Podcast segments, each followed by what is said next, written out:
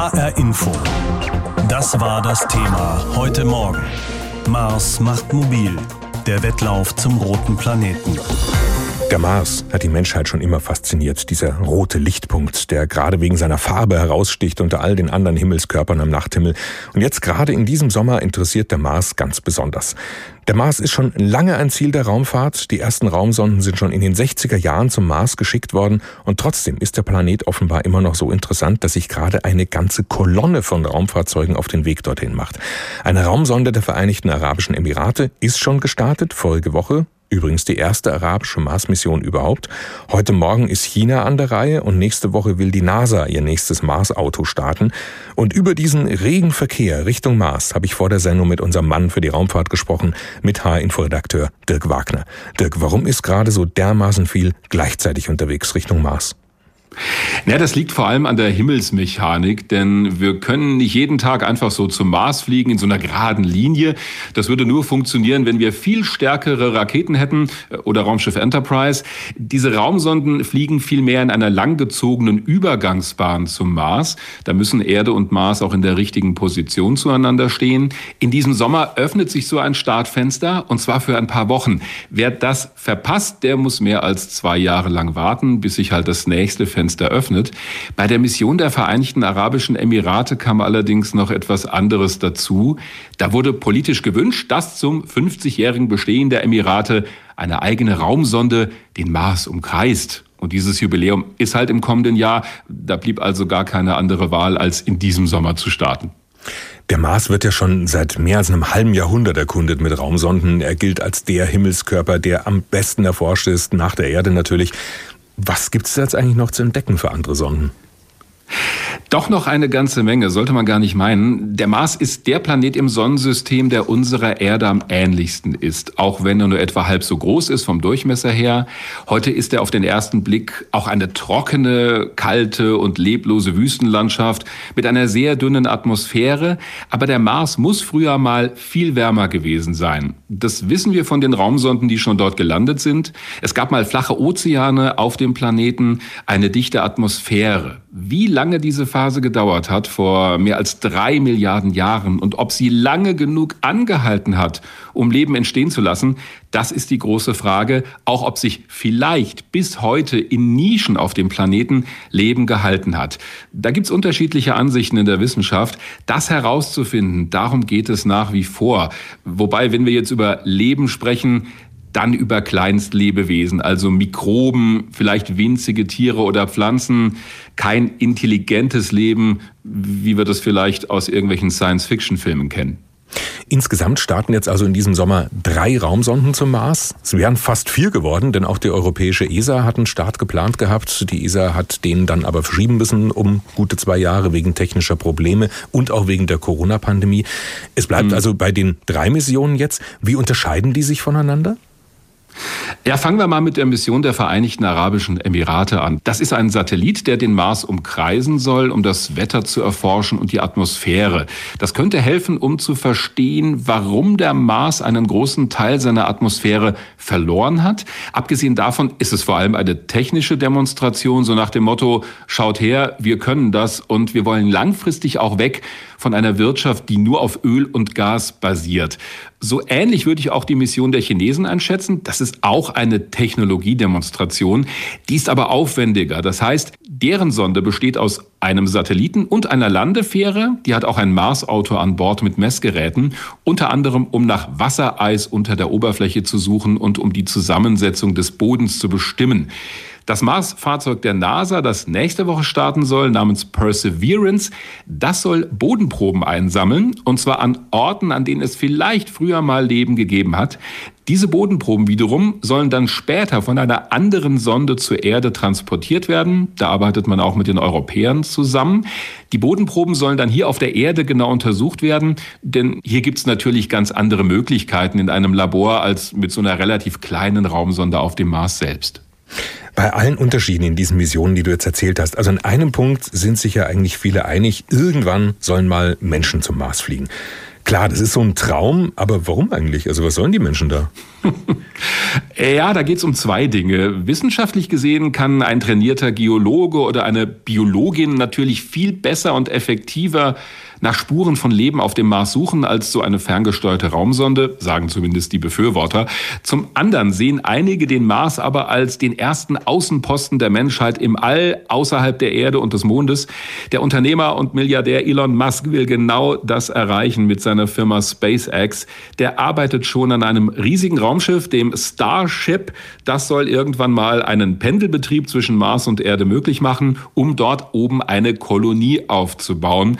Elon Musk will die Menschheit damit multiplanetar machen, so nennt er das. Auch um uns das Überleben zu ermöglichen, falls die Erde irgendwann mal lebensfeindlich für uns werden sollte. Da gibt's übrigens auch die ferne Vision des sogenannten Terraforming, also den Mars zu einer zweiten Erde zu machen mit Atmosphäre, Ozean und so weiter. Also ich habe meine Zweifel, ob das überhaupt möglich sein wird und ob das auch wünschenswert ist. Das halte ich aus heutiger Sicht tatsächlich für Science Fiction. Dirk Wagner, unser Mann für die Raumfahrt. Wir haben über den Mars gesprochen, immer noch und immer wieder ein attraktives Ziel für die Raumfahrt. Deshalb starten in diesen Tagen gleich drei Länder Raumsonden zu unserem Nachbarplaneten. Und eine der drei Missionen, die jetzt eben innerhalb von zwei Wochen zum Mars starten, ist eine amerikanische Sonde mit einem Rover an Bord, einem Mars-Roboter, der auf dem Planeten dann auch fahren kann und soll. Mit seinen Hobbys könnte es der neue Mars Rover Perseverance weit bringen. Das sind nämlich laut Twitter-Profil Fotografieren, Steine sammeln und Offroad fahren. Genau das soll das 1000 Kilogramm schwere Gerät tun, wenn es denn erfolgreich auf dem Mars aufsetzt. Fünfmal ist das der NASA schon gelungen. From space, we see our planet as a whole. We see the challenges facing it, and we face those challenges together. Geplant ist die Landung von Perseverance am Jezero-Krater, gut 45 Kilometer breit.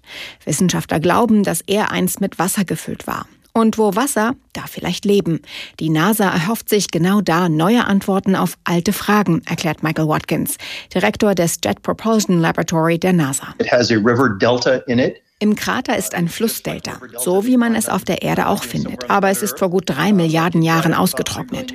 Und dort suchen wir nach Hinweisen, ob es einst Leben auf dem Mars gab. Es ist eine Gegend mit viel Lehm, wo mögliche Anzeichen unter Umständen gut konserviert wurden. Der neue Mars Rover hat große Ähnlichkeit mit Curiosity, der seit fast acht Jahren den Planeten erkundet. Natürlich ist der neue, der ungefähr so groß ist wie ein Kleinwagen, mit besserer Landetechnik, aktuelleren Computern und Kameras ausgestattet. Mit seinen wissenschaftlichen Instrumenten soll Perseverance auch die Bewohnbarkeit des Mars studieren. Der Rover wird Gesteins- und Bodenproben nehmen, sie in kleine Röhrchen verpacken und bereitlegen für eine Folgemission auf den Mars, die die Proben einsammeln und zur Erde bringen wird. Perseverance hat übrigens noch einen Begleiter im Bauch, ein Mini-Hubschrauber, etwas größer als ein Baseball. Zum ersten Mal wird damit ein Hubschrauber auf einem anderen Planeten unterwegs sein. Er ist klein, aber flott. Die Rotorblätter drehen sich mit 3000 Umdrehungen pro Minute rund zehnmal schneller als bei einem Helikopter auf der Erde. Während die Amerikaner direkt auf dem Mars ihre Daten sammeln, bleibt die Mission aus den Vereinigten Arabischen Emiraten auf Abstand. Die Sonde Hope soll den Planeten zwei Jahre lang umkreisen und die obere Atmosphäre und den Wandel des Klimas beobachten. Thomas Zurbuchen ist Wissenschaftsdirektor der NASA. Er gratulierte den Kollegen zum erfolgreichen Start in Richtung Mars.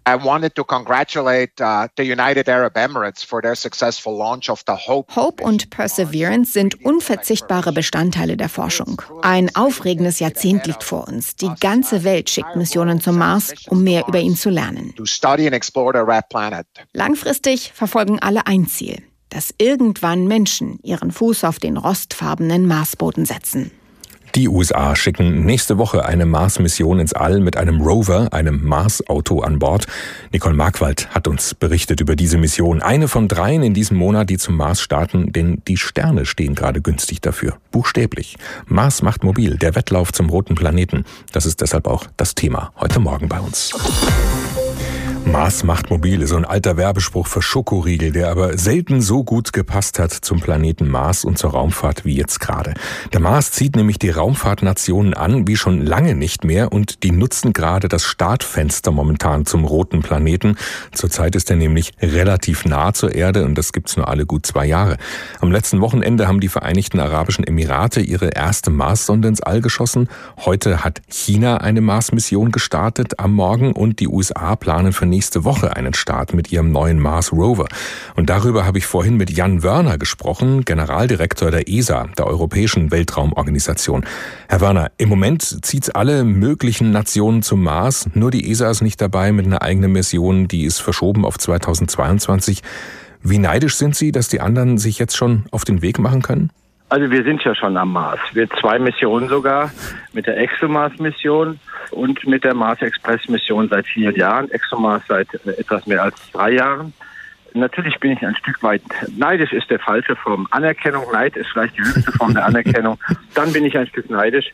Ja, wir mussten unsere Mission verschieben, aber wir sind gar nicht so traurig darum, denn unsere Mission ergänzt die anderen Missionen. Insofern glaube ich, das ist nicht wirklich ein Problem. Es hat technische Probleme gegeben bei der ESA-Mission und ähm, zum Teil lag es auch an der Corona-Pandemie, haben Sie schon mal gesagt. Warum ja. haben Sie das nicht mehr rechtzeitig in den Griff gekriegt? Also die Corona-Pandemie konnten wir nicht rechtzeitig in den Griff kriegen. Nee, natürlich. Das, die, die, will ich überhaupt nicht als Ausrede benutzen. Wir hätten fliegen können. Andere hätten gesagt, komm, ist doch egal, fliegen wir los. Wenn es schief geht, geht es schief. Und wir haben gesagt, nein, wir wollen wirklich alles tun, damit wir mit großer Sicherheit zum Mars fliegen. Der Mars ist übersät mit Misserfolgen von verschiedenen Ländern. Es ist also nicht so, dass das immer erfolgreich war. Und wir haben festgestellt, da gibt es noch ein kleines Softwareproblem, ein kleines Hardwareproblem. Das hätten wir auch noch vielleicht im Flug hinkriegen können. Also man kann auch während des Fluges noch Softwareprobleme lösen. Aber wir haben uns dann schweren Herzens entschieden, nein, wir verschieben um zwei Jahre. Die Mission ist uns zu wichtig, als dass wir uns in irgendeinen Zeitwettlauf begeben, der nur risikoreich ist. Es sind ja jetzt eine ganze Reihe von Ländern, die gerade den Mars in den Blick nehmen. Also die USA, China, die Emirate, vorher auch schon, Sie haben es erwähnt, wir Europäer, Russland, Indien, in zwei Jahren dann auch noch Japan. Warum macht da jeder jetzt so sein eigenes Ding und warum arbeiten diese Länder nicht alle zusammen? Also die Frage stellen Sie wirklich dem Richtigen oder dem Falschen, weil ich ja immer für Zusammenarbeit plädiere, für globale Zusammenarbeit über alle Grenzen hinweg. Dafür werde ich häufig genug gescholten, wenn ich nicht nur nach Westen, sondern auch nach Osten die Kooperation will. In diesem Fall kann man sagen, dass die verschiedenen Missionen nicht unbedingt im Wettlauf sind. Ja, es ist ein gewisser zeitlicher Wettlauf da, aber die ergänzen sich alle. Also der Austausch auf wissenschaftlicher Ebene ist sehr hoch und sehr intensiv. Und so wird diese Mars-Mission von den Amerikanern zum Beispiel die Vorbereitung für eine weitere europäische Mission sein. Also die passen direkt zusammen. Und das ist aber nicht die, die in zwei Jahren fliegt, sondern die fliegt erst viel später. Ja, aber zum Teil sind es ja schon auch Missionen, wie jetzt gerade, sagen wir mal, von den Raumfahrtneulingen wie bei den Emiraten, ja. wo es eigentlich darum geht zu zeigen, hey, wir können das auch.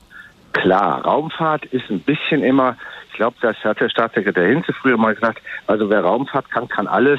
Hm. Es ist so ein bisschen der Nachweis, ja, ich kann es, das ist natürlich dabei. Und der Mars ist ein harter Prüfstein. Wer Mars kann, kann wirklich sehr viel. Wenn der Nationalismus sich nur darin ausspielt, ein bisschen schneller im All zu sein, dann wäre ich sehr froh, wenn wir die anderen Probleme, die wir damit verbunden haben, auf der Erde nicht hätten. Das große Ziel in der Raumfahrt ist es ja nach wie vor, irgendwann mal auch Menschen auf dem Mars äh, landen zu lassen. Das wird schon seit Jahrzehnten zumindest immer gesagt. Was glauben Sie, wann das soweit sein wird? Es wird ein Dienstag sein. Montags fliegen wir zum Mond und Dienstags dann zum Mars. Warum sage ich das? Man sollte da keine Spekulationen machen. Der Mars ist wirklich eine andere Hausnummer als der Mond. Zum Mond und zurück können Sie jetzt auch in den Sommerferien fliegen. Das dauert eine Woche hin und zurück. Das kann man schaffen. Da kann man auch die Strahlung im Griff halten und all so etwas. Aber zum Mars, man kann dort nur alle zwei Jahre hinfliegen und logischerweise auch nur alle zwei Jahre zurückfliegen. Das heißt, so eine Mission dauert mindestens zwei Jahre. Und das ist mit der Strahlung, mit der Frage der Psychologie, der Gesundheit, das sind alles wirklich Probleme, die größer sind als äh, nur, ist ein bisschen weiter als zum Mond. Es ist wirklich eine andere Hausnummer. Ich glaube nicht, dass man in den nächsten zehn Jahren es schaffen wird, zum Mars zu fliegen. Der Mensch wird irgendwann dahin fliegen. Der hat ja alles gemacht. Er ist auch über den Atlantik gefahren, obwohl es ein paar Mal schiefgegangen ist. Er klettert auf die höchsten Berge, die tiefsten Seen. Also der Mensch wird auch irgendwann zum Mars fliegen. Aber da bin ich sehr vorsichtig, was die Zeitperspektive angeht. 20 mhm. Jahre wäre schnell. Und wenn es dann mal so weit ist, dann ist das wahrscheinlich so ein gigantisches Projekt, dass dann eben nicht mehr jeder sein eigenes Ding machen kann, sondern dann alle, alle zwangsläufig zusammenarbeiten müssen, oder? Meine große Hoffnung ist genauso. Ich habe das ja beim Mond immer gesagt mit dem berühmten Moon Village. Das ist jetzt wirklich Tatsache geworden, denn zum Mond fliegen wir jetzt gemeinsam, die Amerikaner, die Japaner, die Europäer. Ich hoffe auch immer noch, dass die Russen und die Chinesen da vielleicht noch mitmachen können. Da haben wir das ja geschafft, dass wir es auf internationaler Ebene machen. Und das muss das Ziel für den Mars erst recht sein. Der Mars ist zu wichtig, als dass er sich nur in nationalen Interessen abspielen sollte. Jan Wörner, der Generaldirektor der ESA, der Europäischen Weltraumorganisation. Wir haben gesprochen über den Mars und die drei Missionen, die jetzt gerade Ende Juli starten, weil das Zeitfenster günstig ist dafür. Drei Missionen von den Arabischen Emiraten, vergangenes Wochenende, China heute und den USA nächste Woche. Wenn Sie im Internet eine Liste mit aktiven Raumfahrtnationen suchen, also Länder, die mit eigenen Raketen eigene Satelliten ins All befördern könnten, dann finden Sie die recht schnell und drauf stehen folgende Staaten. China, europäische Staaten über die ESA in Darmstadt, Indien, der Iran, Israel, Japan, Nordkorea, Russland und die Ukraine, Südkorea und die USA. Es gibt auch noch Listen für Staaten, die Raketen entwickeln oder private Projekte in diese Richtung haben. Wen Sie auf diesen Listen nicht finden, sind die die Vereinigten Arabischen Emirate. Noch nicht, denn noch hatten die selbst nichts ins Weltall geschickt. Bis Montag, denn seitdem gibt es Hoffnung oder besser Al-Amal, denn so heißt die Sonde, die zum Mars soll. Unser Korrespondent Carsten Kühntop hat die Einzelheiten. Der höchste Wolkenkratzer der Welt, eine Halle zum Indoor-Skifahren, künstliche Inseln mit einem beispiellosen Talent fürs Showgeschäft und dem Hang zu immer neuen Superlativen haben sich die Vereinigten Arabischen Emirate in den vergangenen Jahrzehnten Jahrzehnten einen Namen gemacht, vor allem das Emirat Dubai. Jetzt startete das Land als erste arabische Nation eine Mars-Mission, Ausdruck einer neuen Ernsthaftigkeit. Denn die Sonde Al-Amal, die Hoffnung, ist kein 200 Millionen US-Dollar teurer PR-Gag, sondern technologisch spitze. Die Sonde wird Daten liefern, auf die Wissenschaftler weltweit ungeduldig warten, über das Wetter und die Atmosphäre auf dem Mars. Applaus im Raumfahrtzentrum in Dubai, als die Trägerrakete mit der emiratischen Sonde an Bord in der Nacht von Sonntag auf Montag in Japan abhebt. Hessa Ali, eine Ingenieurin. Ich bin so aufgeregt und froh und glücklich, dass der Start erfolgreich war. Ich finde einfach keine Worte, die meine Gefühle nach dem Start beschreiben würden, im Ernst. 90 Prozent der Mitglieder des Missionsteams sind unter 35 Jahre alt. Jedes dritte Mitglied ist eine Frau. Von denen, die die Mars-Daten analysieren werden, sind sogar 80 Prozent Frauen. Entwickelt und gebaut wurde die Sonde gemeinsam mit amerikanischen Wissenschaftlern in den USA. Von Dubai aus wird nun die lange Reise des Vehikels gesteuert.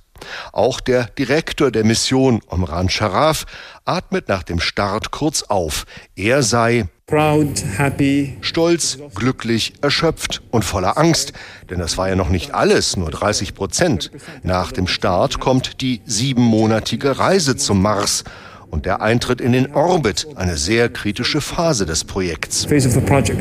Sharaf ist emiratischer Raumfahrtveteran und war bereits beim erfolgreichen Satellitenprogramm der VAE dabei. Seit 2009 hat das Land drei Erdbeobachtungssatelliten ins All geschickt. Bis in knapp 100 Jahren wollen die VAE eine Siedlung auf dem Mars errichten. Ein Ziel, das der Herrscher von Dubai und Vizepräsident des Landes, Sheikh Mohammed bin Rashid Al Maktoum, vorgegeben hat. Er war es auch, der die Mars-Sonde auf den Namen Hoffnung taufte. Diese Mission ist wirklich eine Hoffnung für die arabische Welt und bringt ihr die Nachricht, dass sie besser sein kann, dass man sein Land verbessern kann. Das, was du dir vornimmst, kannst du erreichen. Vielen Arabern ist schmerzlich bewusst, die Zeiten, in denen Araber führende Gelehrte waren und Arabien das Weltzentrum des Wissens, sind seit Jahrhunderten vorbei. Heutzutage hat die arabische Welt auf allen Gebieten gesellschaftlicher Entwicklung längst den Anschluss verloren. Dem wollen die VAE etwas entgegensetzen, auch mit ihrer Mars-Mission. Sie investieren viel Geld, um eigene Forschungs- und Entwicklungskapazitäten zu schaffen. Das soll gleichzeitig mithelfen, die eigene Wirtschaft unabhängig von Öl und Gas zu machen. Mit dem Erfolg der Mars-Mission treten die Vereinigten Arabischen Emirate in einen exklusiven Club ein. Bisher sind nur den USA, Indien, der damaligen Sowjetunion und der Europäischen Weltraumagentur Mars-Missionen geglückt. HR Info. Das Thema. Wer es hört, hat mehr zu sagen.